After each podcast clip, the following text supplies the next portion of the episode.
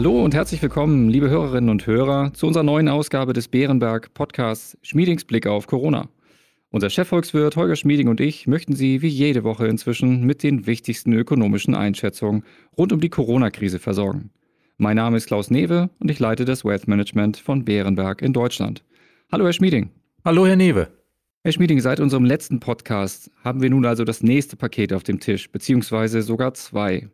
Einerseits legt die EZB nochmals 600 Milliarden Euro für Anleihekäufe obendrauf. Erwartet waren eher 500 Milliarden. Und auch die Bundesregierung unterstützt mit 130 Milliarden Euro stärker, als es mit ca. 100 Milliarden Euro erwartet worden war. Lassen Sie uns einmal über diese Pakete sprechen. Wir erleben inzwischen Lockerungen und sind als Land besser durch die Krise gekommen als viele andere Nationen. Wieso überbieten sich beide Institutionen zu einem Zeitpunkt, in dem es eher nach sinkendem Risiko aussieht?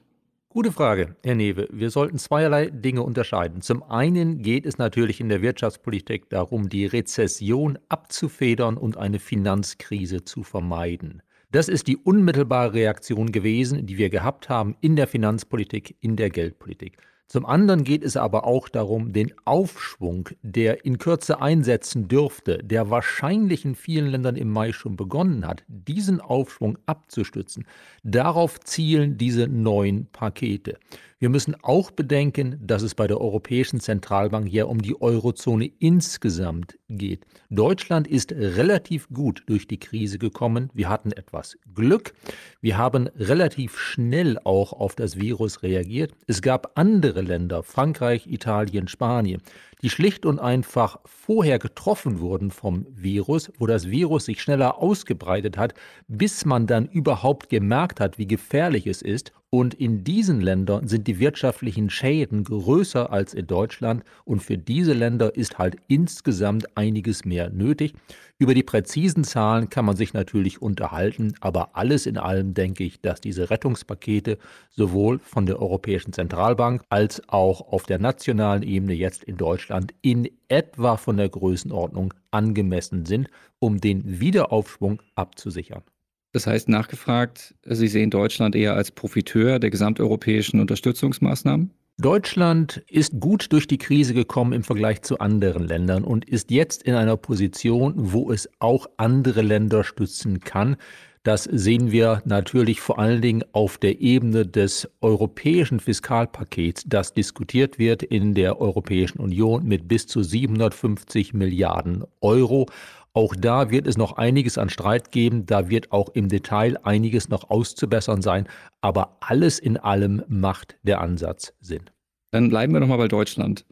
Überraschend bei dem Paket war ja der Aspekt der Mehrwertsteuersenkung von 19 auf 16 Prozent beziehungsweise von 7 auf 5 Prozent. Mein ehrlicher Schmieding, wenn ich mit offenen Augen durch Hamburg gehe und meine Mailings von Online-Stores anschaue, dann finde ich etliche Sale-Aktionen mit Rabatten von 20, 30 oder gar 50 und eben nicht nur 3%. Ist diese Mehrwertsteuersenkung denn überhaupt ein Stimulus, der eine nennenswerte Wirkung entfalten kann? Ja, ich glaube schon, dass wir als Verbraucher auf diese Mehrwertsteuersenkung reagieren werden. Ich stelle mir schon vor, dass das Weihnachtsgeschäft in diesem Jahr dadurch einen nennenswerten Schwung bekommt. Die Mehrwertsteuersenkung ist ja zeitlich begrenzt auf ein halbes Jahr, Juli bis Ende Dezember. Es geht darum, dass wir die Nachfrage der Verbraucher stärken, dass wir die Verbraucher ermuntern, dann Geld auszugeben, wenn es wirklich für die Wirtschaft zählt. Denn wenn wir in den kommenden Monaten kaufen und möglicherweise Dinge kaufen, die wir dann ein halbes oder ein Jahr später nicht mehr kaufen, weil wir das neue Gerät schon gekauft haben, dann ist das relativ gut. Denn in den kommenden Monaten sind die Unternehmen mehr darauf angewiesen als üblich, dass ihre Produkte Nachfrage finden. Denn die Unternehmen sind ja jetzt durch den Lockdown sehr hart getroffen. Also ich glaube, es wird vor allen Dingen in den Monaten November, Dezember zu einigen Vorzieheffekten kommen, zu einem guten Weihnachtsgeschäft durch die Mehrwertsteuersenkung. Und ich denke, dass das den Unternehmen in einer kritischen Situation hilft, auch wenn sie dann vermutlich Anfang nächsten Jahres bei einer insgesamt hoffentlich wieder ruhigeren Lage sehen, dass manche Produkte dann eben, wenn sie wieder teurer sind, eine Zeit lang nicht so viel gekauft werden. Dann bleiben wir nochmal mit einer Beobachtung in Deutschland und schauen uns eine Facette an, die Sie eben erwähnt haben, nämlich das Thema Nachfrage. Hier ist eine Sache bemerkenswert. Die Deutschen sind nahezu mit einer starren Sparquote durch dieses Jahrtausend gegangen. Eurokrise, Bankenkrise etc., alles egal. Corona verschiebt diese Quote plötzlich und deutlich nach oben. Vieles vom üblichen Konsum, wie das Essen im Restaurant, der Theaterbesuch, der Urlaub, es war schlicht nicht möglich. Ist das die Ursache für den Überraschungsschritt, an der Mehrwertsteuerschraube zu drehen? Steht dahinter vielleicht die Sorge, dass wir in eine Deflation rutschen? In eine Deflation, eine richtige Deflation werden wir wohl nicht abrutschen. Ich glaube, diese Sorge steht auch nicht so sehr hinter der Entscheidung für das Fiskalpaket in Deutschland. Deflation ist ja eher ein Thema für die Europäische Zentralbank, das Risiko, und darauf hat sie reagiert. Es ist natürlich gut möglich, dass in den Sommermonaten mal bei uns die Inflationsrate negativ ist, auch als Folge der gesenkten Mehrwertsteuer. Damit wird ja einiges hoffentlich spürbar billiger. Aber eine gefährliche Deflation, das heißt eine Situation, wo Verbraucher nicht kaufen, weil sie darauf warten, dass es in einiger Zeit noch billiger ist und dass deshalb die Nachfrageschwäche noch verstärkt wird, eine solche Situation dürften wir nicht erleben tatsächlich die Sparquote. Wir haben ja die Situation gehabt, gerade im April, weit in den Mai hinein, dass unsere Einkommen sich relativ gut gehalten haben, teilweise staatlich gestützt, während wir weniger Möglichkeiten hatten, das Geld auszugeben. Es war ja vieles geschlossen und wir uns teilweise auch zurückhalten wollten. Entsprechend ist die Sparquote hoch. Ich denke, dass wir in den kommenden Monaten wieder einen Schritt hin zu normaleren Verhältnissen sehen werden.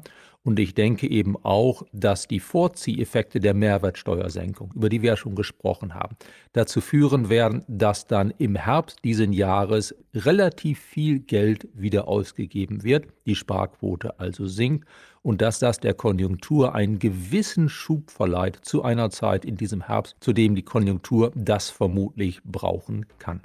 Neben den deutschen und europäischen Paketen sollten wir auch auf die anderen Regionen der Welt zu sprechen kommen. Insbesondere Asien haben wir zuletzt kaum besprochen. Wie sehen Sie die Entwicklung in den zuerst betroffenen Ländern? In Asien sehen wir natürlich erhebliche Unterschiede. Indien und Indonesien haben immer noch schwer mit der Pandemie zu kämpfen. In Ostasien, in China und den Ländern in der Nähe, dort wo das Virus zuerst gewütet hat, dort sieht es alles in allem etwas besser aus. China allerdings hat langfristige Probleme. Das Wachstumsmodell, exportgetrieben, funktioniert seit einiger Zeit nicht mehr richtig. Mit der neuen Seidenstraße hat China sich wahrscheinlich finanziell übernommen. Der Staatseinfluss auf die Wirtschaft wächst. Das ist nicht gut. Das sehen wir in einer nachlassenden Dynamik dort. Allerdings, das ist ein langfristiges Problem. Die kurzfristigen Zahlen für China zeigen, dass die große Pandemiekrise ja abgeflaut ist. Wir sehen das beispielsweise auch in der deutschen Ausfuhr für den Monat April. Die war sehr, sehr schwach. Rückgang gegenüber Vorjahr um 31 Prozent. Grottenschlecht. Schauen wir auf die Details. Rückgang gegenüber Frankreich 48 Prozent. Großbritannien 40 Prozent. USA 36 Prozent im Minus in der deutschen Ausfuhr. China aber nur knapp minus 13, 1,3 Prozent. Daran sehen wir, dass China und die Länder rund um China, die sehr stark auf China ausgerichtet sind, insgesamt derzeit konjunkturell etwas besser dastehen als Europa und die USA, die halt jetzt oder zumindest in den letzten beiden Monaten besonders hart von der Pandemie getroffen wurden. Das macht auch Hoffnung, denn es ist gut, dass wir es besprochen haben. Dann hüpfen wir jetzt nochmal einen Kontinent weiter. Die USA stehen derzeit ja besonders stark im Blick der Weltöffentlichkeit. Was ist aus Ihrer Sicht dort bemerkenswert. Aus den USA gibt es vor allen Dingen drei Dinge anzumerken. Das erste ist, auch die Konjunktur in den USA hat offenbar im April den Tiefpunkt gehabt und im Mai beginnt sie sich langsam zu erholen. Wir haben das daran gesehen, dass die Zahlen am US-Arbeitsmarkt zeigen, die richtig gemessene Arbeitslosigkeit ist dort von etwa 19,5 Prozent im April dramatisch hoch auf immer noch hohe etwa 16,5 Prozent im Mai gesunken. Dort geht es in die richtige Richtung. Wir dürften auch bei uns in Deutschland in einiger Zeit einen Rückgang zumindest der Kurzarbeiter sehen können. Wir müssen zu den USA aber auch sagen, dass dort das Virus nicht so gut unter Kontrolle ist wie in Europa. Während in einigen Bundesstaaten wie New York die Fallzahlen kräftig zurückgehen, ähnlich wie in Europa, gibt es andere Bundesstaaten wie Kalifornien, wo das nicht der Fall ist, wo die Fallzahlen sogar eher steigen. Insgesamt halten sich die Neuinfektionen in den USA pro Tag halbwegs stabil, allerdings auf einem eher hohen Niveau. In den USA müssen wir das Risiko beobachten, ob es nicht dort zu einem stärkeren Aufflackern der Pandemie wiederkommt. Das sollte man auch an den Aktienmärkten zumindest im Auge behalten.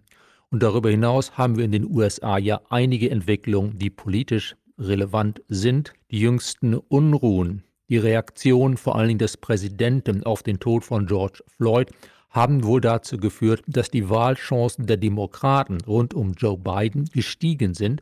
Das kann auf Dauer zu einem interessanten Thema werden. Dem Thema widmen wir uns bestimmt in einer der nächsten Folgen. Jetzt würde ich gerne noch eine Hörerfrage einbringen, die uns erreicht hat und gehen ein bisschen weg von einem regionalen Fokus hin eher zu einer Branche. Im Kern ist es nämlich eine Frage nach dem gewerblichen Immobilienmarkt und den Auswirkungen der Krise an dieser Stelle. Konkret, dieser Markt ist ein Milliardenmarkt, der betroffen sein wird. Es könnte sinkende Nachfrage seitens der Mieter auf ein zunehmendes Angebot durch Neubauten treffen. Zudem könnten Bestandsflächen durch mögliche Insolvenzen auf den Markt kommen. Hat dies das Potenzial, eine neue Krise zum Beispiel im Bankensektor auszulösen, der finanzierend tätig ist? Ich glaube nicht, Herr Newe, dass es ausreichen wird, eine echte Bankenkrise auszulösen. Unsere Banken sind relativ gut aufgestellt, sagen wir mal im Vergleich zur Zeit vor der großen Finanzkrise. Die Zentralbank hilft, die Aufsichtsbehörden helfen den Banken ohnehin. Also es dürfte hier und da tatsächlich Probleme geben. Aber für eine Bankenkrise, also für etwas, was ich dann volkswirtschaftlich als bedeutsam einschätzen müsste, glaube ich, wird es nicht reichen. Zum Glück nicht. Aber zum Sektor selbst nochmal. Der Immobiliensektor hat ja goldene Zeiten hinter sich und stellt auch viele Arbeitsplätze, insbesondere auch in Deutschland. Ist diese Zeit vorbei und drohen Entlassungswellen in dem Sektor? Wesentlich ist zunächst einmal der reine Bausektor. Ich glaube, der Bau wird sich auch künftig bei uns gut halten. Er ist auch bisher natürlich relativ gut durch die Krise gekommen, weil auf den Baustellen durfte weitgehend gearbeitet werden. Es könnte sein, dass beispielsweise im gewerblichen Bau es eine Schwäche gibt für einige Zeit. Allerdings werden ja die Infrastrukturinvestitionen hochgefahren, sodass es alles in allem im Bausektor vermutlich eher zu Umschichtungen kommen wird als zu einer Krise. Natürlich in Teilen der Immobilienwirtschaft könnten wir gewisse Anpassungsschwierigkeiten bekommen. Da wird sich der eine oder andere neu aufstellen müssen. Ich glaube aber nicht, dass das ein Ausmaß erreicht, das volkswirtschaftlich relevant sein dürfte. Ich nehme an, dass bei einer Wirtschaftsentwicklung, die in den kommenden Jahren nach der großen Krise jetzt bei einer Wirtschaftsentwicklung, die alles in allem wieder ganz vernünftig sein dürfte, dass dann die Nachfrage nach Wohnimmobilien, nach Wohnraum weiterhin recht hoch bleibt. Da wird vielleicht die ein oder andere Immobilie umgewidmet werden.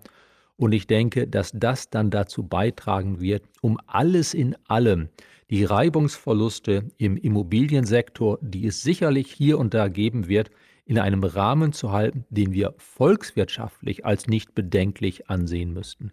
Das große Bild scheint gut. Jeder, der mit Immobilien aktiv ist, sollte also einen Detailblick mal wagen und sich dort vertiefen, um zu schauen, ob er was tun muss. So nehme ich es mit. Lieber Herr Schmieding, ich danke Ihnen sehr für Ihre Einschätzung heute. Gerne, Herr Newe. Liebe Hörerinnen und Hörer, vielen Dank auch wieder für Ihr Interesse. Wenn Sie Fragen oder Anregungen haben, schreiben Sie uns gerne eine E-Mail an schmiedingsblick.beerenberg.de. Bleiben Sie gesund und bis kommende Woche.